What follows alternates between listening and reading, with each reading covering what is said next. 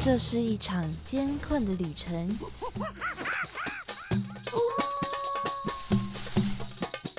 也是一场精彩绝伦的冒险。欢迎进入美好的动物世界，打开你的耳朵，用心感受。嘘，注意听，动物就在你身边。Animals 冒险王，你们准备好了吗？生活中处处是动物，只要你细细去发现，人人都是冒险王。欢迎收听世新广播电台 M 七二九，每个星期三早上十一点十分的 Animals 冒险王，我是主持人 Head Cat 猫猫，又到了我们每周聊动物的时间啦。不知不觉，我们已经分享了五十三种动物了。时间也来到了六月，因为疫情的关系哦，节目呢就加开，所以 Animals 冒险王呢在六月还会多加四集可以陪伴大家哦。也请大家继续收听 Animals 冒险王的节目，那一起来认识奇妙的动物们。那么这周要分享的动物呢，是大家也很熟悉的，就是在二零一八年的时候还发生重大瘟疫事件的主角，那就是非洲猪瘟。因为当时啊，刚好快要结束台湾因为一九九七年爆发口蹄疫而导致的限制猪肉的出口，很快呢就可以重新申请猪肉的出口了。没想到，突然在中国就爆发了非洲猪瘟，让台湾的养猪业者个个都是人心惶惶。当时真的是每个人呐都在担心台湾会不会中标，新闻上也在都在大量的报道着非洲猪瘟相关的新闻，基本上就是全民一起来防治啦，就跟现在的肺炎的情况差不多。以前就算是禽流感啊等等的动物疾病呢，也不会说有这么重大的一直在报道。但是当时 非洲猪瘟呢，真的都是不断不断的在宣导，连相关的海关检查跟法令的修改也是相当的及时，为的呢就是要守住最后的防线，保护好台湾的猪只。那么今天的 Animals 冒险王呢，要介绍的就是猪。虽然猪哦大家都很熟悉，不过还是有很多我们不清楚的事情。而且今天要分享的可是台湾自己的猪哦。那么我们话不多说，马上开始第一个单元——动物大百科。哇，那里有好多动物哦！真的哎，可是我一个都不认识哎。哎，有一只动物朝我们走过来了，该怎么办呢？别担心，看我的法宝！快点告诉我们吧，动物大百科。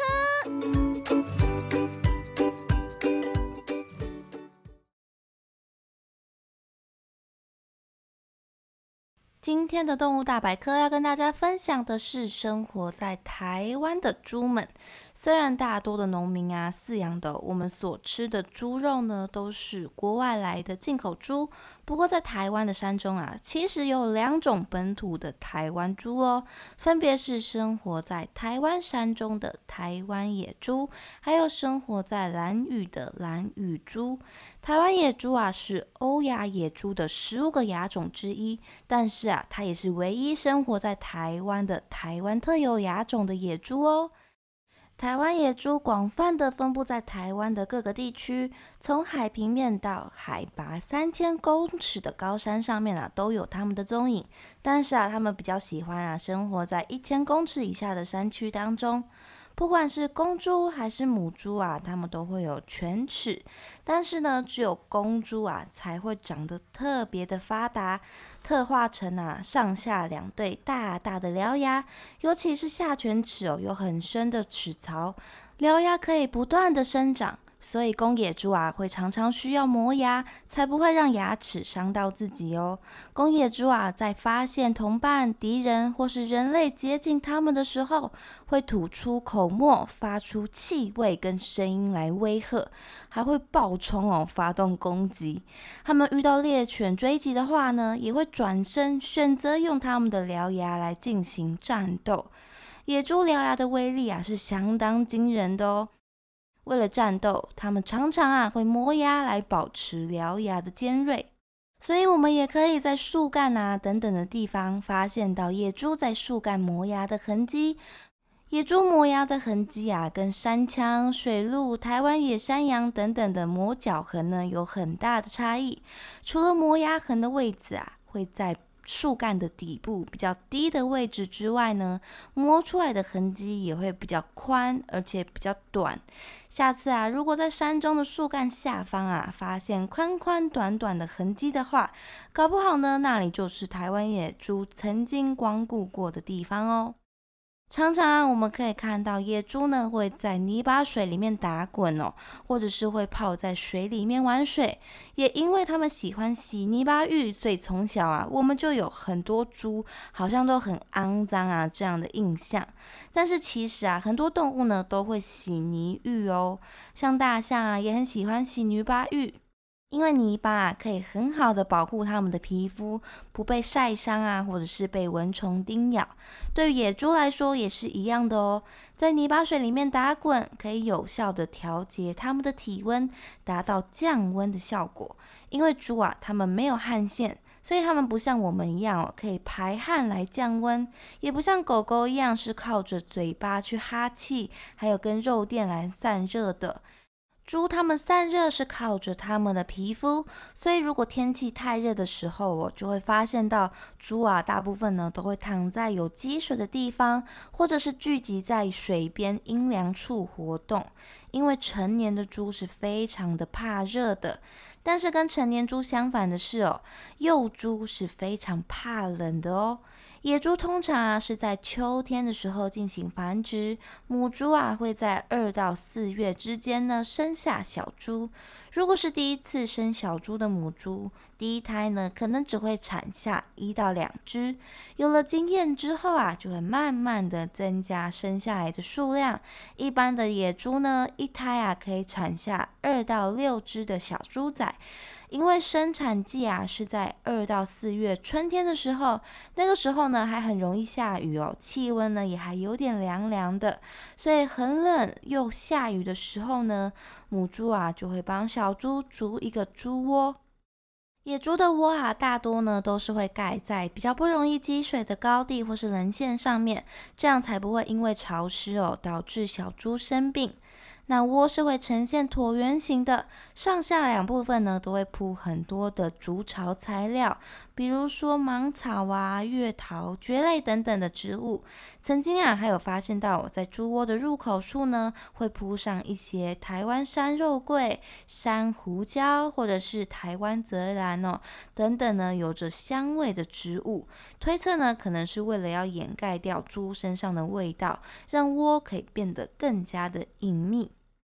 窝的前后呢，各会开一个洞口，让它们进出逃生使用。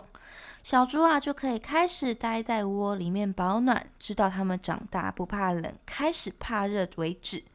小猪仔啊，身上会有棕黑相间的条纹呢，当做保护色。大部分的时间呢，都会躲在草丛里面躲避危险。如果在野外看到小猪的话，千万千万不要去接近它们哦！除了有被母猪攻击的危险之外，这个也是为了要保护小猪哦。因为跟流浪猫一样哦，小猫如果沾上别的味道的话，猫妈妈就很有可能会抛弃小猫咪。野猪妈妈也是一样的，如果小猪啊沾上了别的动物或者是人类的味道。母猪啊，为了要避免它把外面的病菌感染到其他的幼猪身上，就会选择把它吃掉，或者是把它赶走，自生自灭。所以呢，为了要让小猪待在妈妈身边，好好的长大，遇到小猪的时候，我们就慢慢的离开，不要打扰它们哦。等到它们长大了之后，它们就会变成怕热的成年猪了。开始啊，就会在泥巴水里面打滚啊，泡水降温。除了可以降温之外哦，泥巴呢也可以帮它们去除掉体外的寄生虫，可以帮它们减少因为打斗受伤导致伤口的感染，有效的帮助野猪保持它们身体的健康。除此之外，泥巴雨啊，搞不好也在猪的繁殖行为上面扮演着重要的角色哦。因为在母猪发情前，比较容易啊，在泥滩上面可以找到公野猪洗泥巴浴的时候的脚印，或者是在树干上面磨背的痕迹。所以啊，推测呢，这个洗泥浴的行为呢，可能就对野猪的择偶或者是其他的条件是有帮助的哦。不过也因为啊，野猪喜欢泡泥水、洗泥浴，所以居住在比较浅山地区的野猪呢，就很很有可能啊，会在夏天的时候跑到农民的稻田里面打滚，把农地里面的稻苗啊给压倒，造成农民的损失，也造成了人兽之间的冲突。除了这个之外，野猪啊，在另外一个方面也会让农民损失惨重，也就是他们在觅食的时候，猪的鼻子哦相当的特别，也是我们对于猪印象最深刻的地方。小时候呢，我们还会模仿猪鼻子哦，用手呢把鼻子挺起来，让鼻子的前端呢变得平平的，就像是野猪的鼻子一样。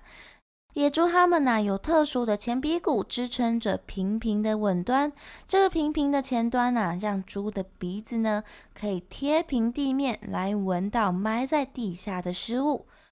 野猪它们的嗅觉非常的厉害哦，它们的嗅觉啊，可以让它们闻到埋在地下超过一公尺深的食物哦。它们闻到食物之后呢，为了要把食物给挖出来吃掉，就会进行拱地的行为，就是用它们的吻端跟獠牙来进行挖掘，把地下的食物给挖出来。台湾野猪啊是杂食的动物，吃的东西呢也很广泛哦。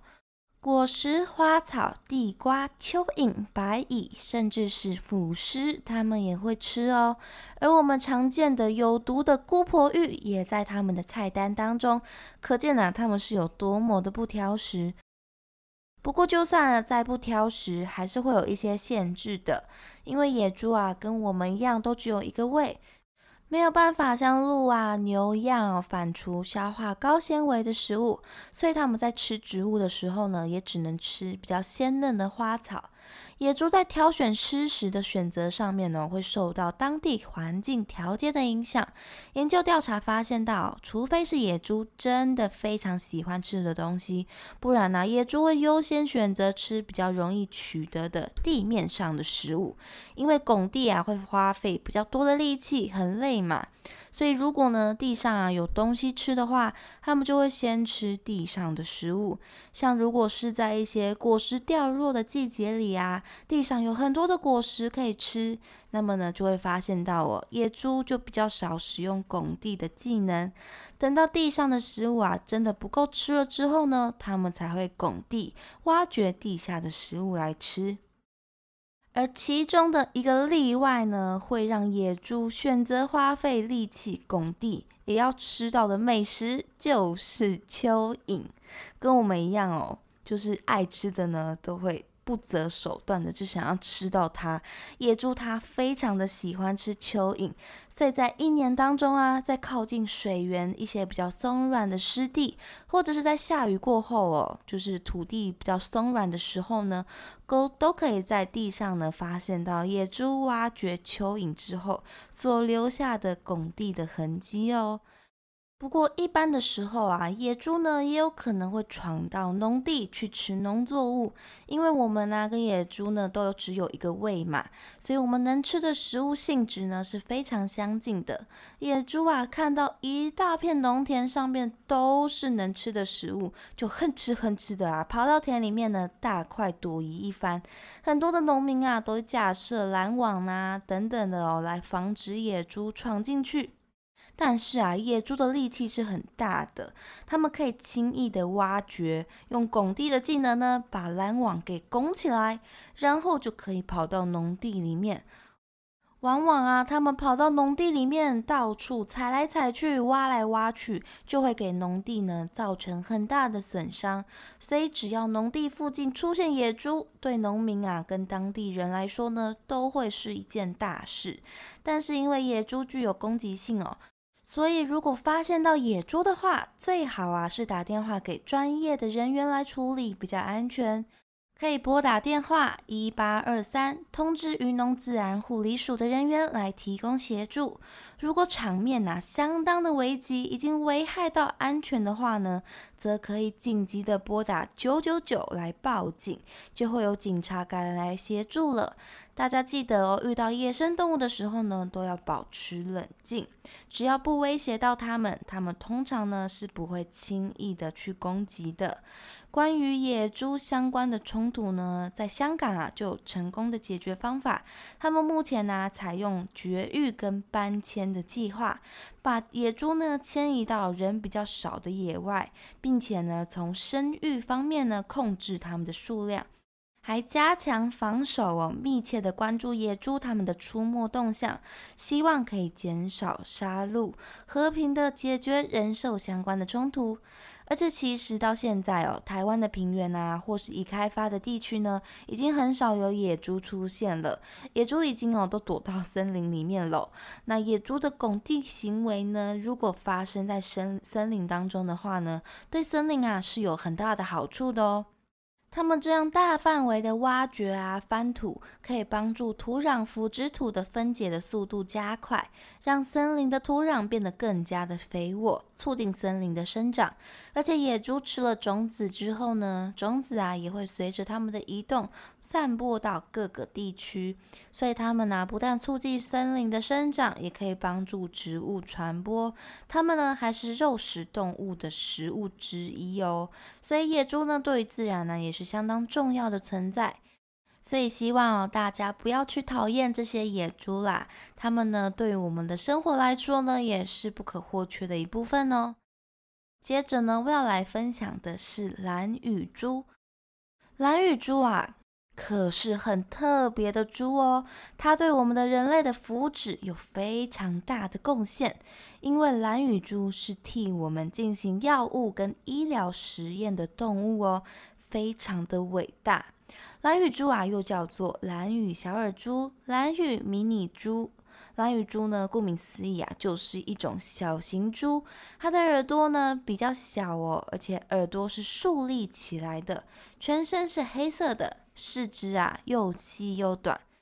在二零一零年的时候呢，英国的学者啊带领欧盟的团队收集啊世界各地家猪啊跟野猪的遗传样本，再比对啊蓝羽猪的基因，发现到蓝羽猪呢跟其他的猪种有着很大的遗传距离，是非常独特古老的猪种哦。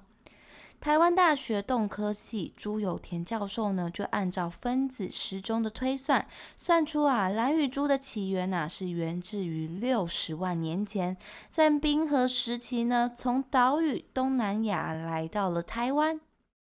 后来呢就因为海水上涨哦，就这样隔离在台湾的岛屿上面，大约呢在一万年前呢被人类所驯化，从此就跟人们建立了紧密的连接。近年来啊，朱有田教授呢，也从考古遗址出土的猪骨当中分析猪的基因啊，跟遗传的特性，发现，在菲律宾吕宋岛呢，跟明达纳尔岛上面出土的猪骨啊，跟蓝羽猪的基因呢，有很高的相似度，所以啊，推测呢，这些蓝羽猪的祖先，可能呢，就是跟随南岛语族从台湾迫迁到菲律宾。但是啊，这些考据呢，还需要更进一步的进行验证呢。不过这些呢，就足够说明啊蓝羽猪的独特性。蓝羽猪是早期住在蓝屿这个岛上的原住民达悟族人呢所驯化饲养的野猪。据说蓝屿的猪哦是早期从台湾本岛引进到蓝屿的，因为蓝屿猪呢是被驯化过的家猪，体型小，脾气呢也比较温和。所以很适合在早期啊搭乘独木舟，或者是小型的船只，或者是要搬迁的时候，随身可以携带着。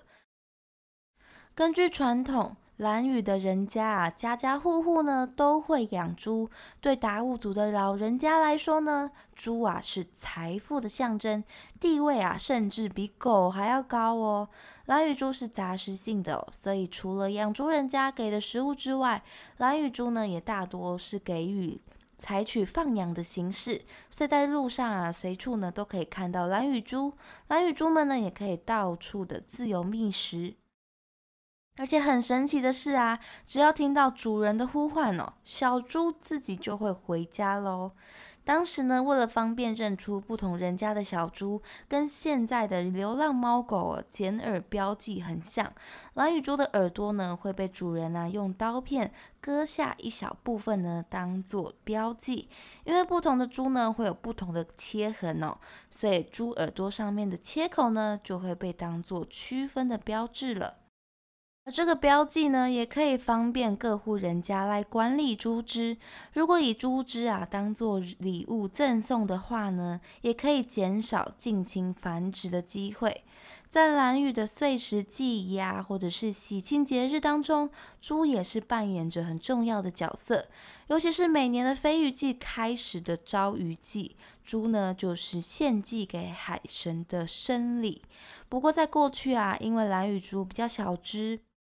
成熟的猪的体重啊，也不超过八十公斤，经济效益呢不比国外的那些猪啊来得高，所以没有受到政府啊或者是业界的关注。而当地的人啊，对于肉的品质跟要求啊是增加的，所以就引进了国外的猪跟蓝羽猪进行杂交，让纯种的蓝羽猪的数量啊快速的减少。而就在一九六零年代的时候，美国的第七舰队发现到台湾有小型猪的存在，就建议政府说：“诶，可以把小型猪啊发展成实验动物，因为在台湾的小型猪大多呢都已经跟别的猪有混种过了。”所以当时候呢就展开了一些搜查，直到一九七五年的时候，由台湾大学畜产系教授李登元跟宋永义教授呢。针对全台的小型猪大调查当中啊，发现在蓝屿生活的纯种蓝屿猪，他们从蓝屿啊引进了一公三母的纯种蓝屿猪，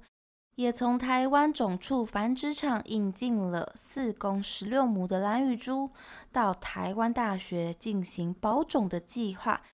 展开政府发展猪只工作医学研究之用的政策，蓝羽猪啊，现在作为实验动物的价值呢，被国际所重视，也获得了更多政府的经费益助，饲养环境呢也得到了改善。从两千年到现在哦，台东种畜繁殖场培育的蓝羽猪呢，大多都是供给给医学单位做临床实验用的。